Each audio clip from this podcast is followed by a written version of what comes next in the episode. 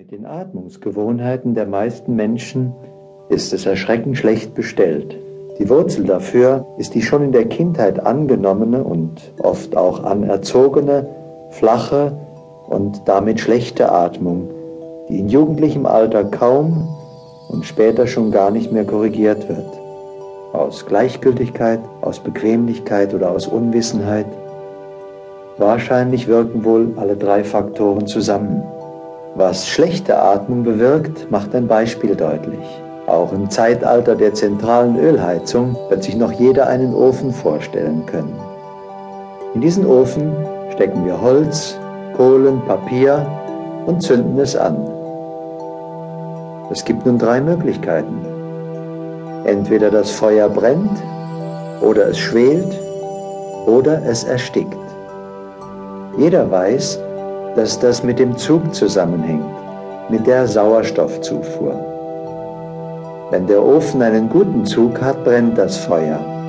Ist der Zug schlecht, dann erstickt das Feuer und der Ofen wird rußig. Ich kann dann in den Ofen das beste Brennmaterial hineinstecken. Ob das Feuer brennt oder ausgeht, hängt einzig und allein von der Luftzufuhr ab. Ähnlich ist es mit dem Atem. Langsames rhythmisches Atmen übt einen regulierenden Einfluss auf die Herztätigkeit aus.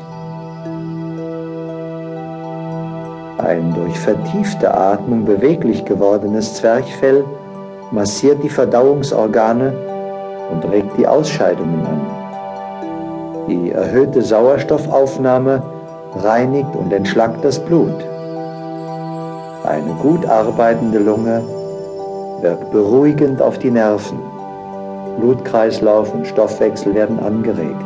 Der Körper wird durch die Atmung natürlich aufgerichtet und dadurch werden Haltungsschäden vermieden oder korrigiert. Die Wirbelsäule wird gestreckt und die Bandscheiben werden besser durchblutet und dadurch elastischer.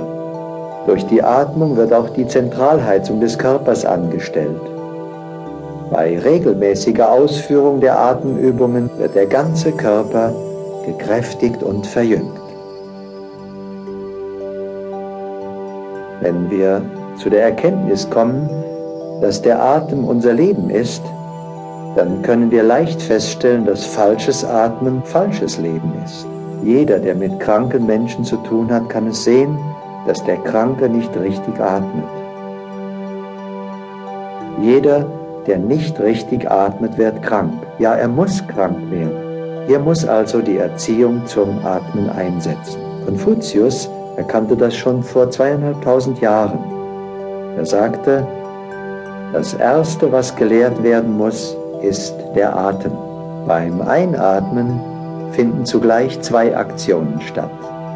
Erstens, sämtliche Rippen heben sich, da die Lungenflügel am Rippenfell haften wird die Lunge passiv erweitert. Zweitens, das Zwerchfell senkt sich nach unten und zieht den unteren Teil der Lungenflügel mit. Wir haben also das Zusammenspiel von Rippenhebung und Zwerchfellsenkung. Durch diese Doppelaktion erreichen wir eine wesentliche Vergrößerung des Gesamtvolumens im Brustraum. Beim Ausatmen findet der umgekehrte Vorgang statt. Die Rippen senken sich wieder, zugleich wandert das Zwerchfell nach oben. Durch diese Doppelaktion wird die Luft aus den Lungenflügeln gepresst bis auf einen Rest, die sogenannte Residialluft. Die meisten Menschen atmen aber leider nur gerade so viel, dass sie nicht ersticken. Je schlechter wir aber atmen, desto mehr kommen wir in Disharmonie mit der Natur und ihren heilenden Energien. Auch zwischen dem Atmen und dem Denken besteht eine innige Wechselwirkung. Der Atem beeinflusst das Denken und jeder Gedanke beeinflusst umgekehrt die Atemweise und Atemtiefe. Zeige mir, wie du atmest ich sage dir, wie du bist, könnte man sagen. Denn wie man atmet, so denkt man.